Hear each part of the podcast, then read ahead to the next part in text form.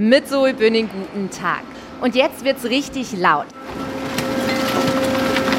Vor mir fällt eine riesige Menge Plastikmüll auf ein Transportband. Denn ich bin in der Müllsortieranlage Milo GmbH im südhessischen Gernsheim. Joghurtbecher, Tetrapacks, Mandarinennetze. Hier landet alles, was wir zu Hause in guter Absicht in den gelben Sack oder die gelbe Tonne werfen. Bevor der gesammelte Müll zum Recycling kann, muss dieser zuerst fein säuberlich in die verschiedenen Materialarten sortiert und getrennt werden. Genau das geschieht hier. Bis zu 10 Prozent des bundesweiten Plastikmülls landet hier in Gernsheim.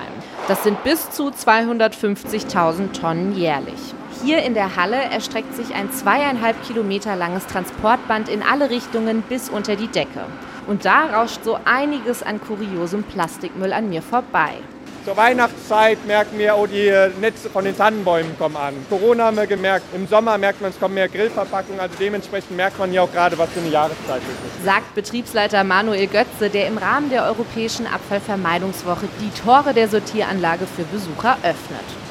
Wo früher an die 50 Menschen sortiert haben, kommen heute vor allem Maschinen zum Einsatz. Zum Beispiel die große Siebtrommel, die wie eine riesige Waschmaschine aussieht und den Müll nach Größen trennt. Mein Highlight ist jedoch die Lichtmaschine. Die Förderwand ist schwarz, weil schwarz reflektiert kein Licht.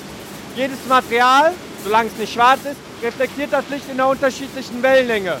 So weiß der Computer, hier liegt Material A, da liegt Material B.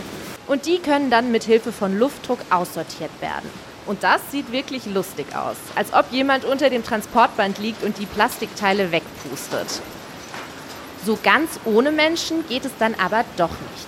Am Ende muss der Müll noch ein letztes Mal händisch kontrolliert werden, denn viele Verpackungen bestehen aus zwei verschiedenen Materialien. Der Computer kann sie aber nur einem Band zuordnen. Das weiß jetzt auch diese Besucherin. Ich werde auf jeden Fall probieren, die Joghurtbecher besser zu trennen, ähm, den Deckel von dem Becher an sich. Dann hat es die Sortieranlage einfacher. Auch ich werde in Zukunft meinen Müll genau betrachten, bevor ich ihn in den gelben Sack werfe. Das war Zoe Bünning aus der Plastikmüllsortieranlage in Gernsheim.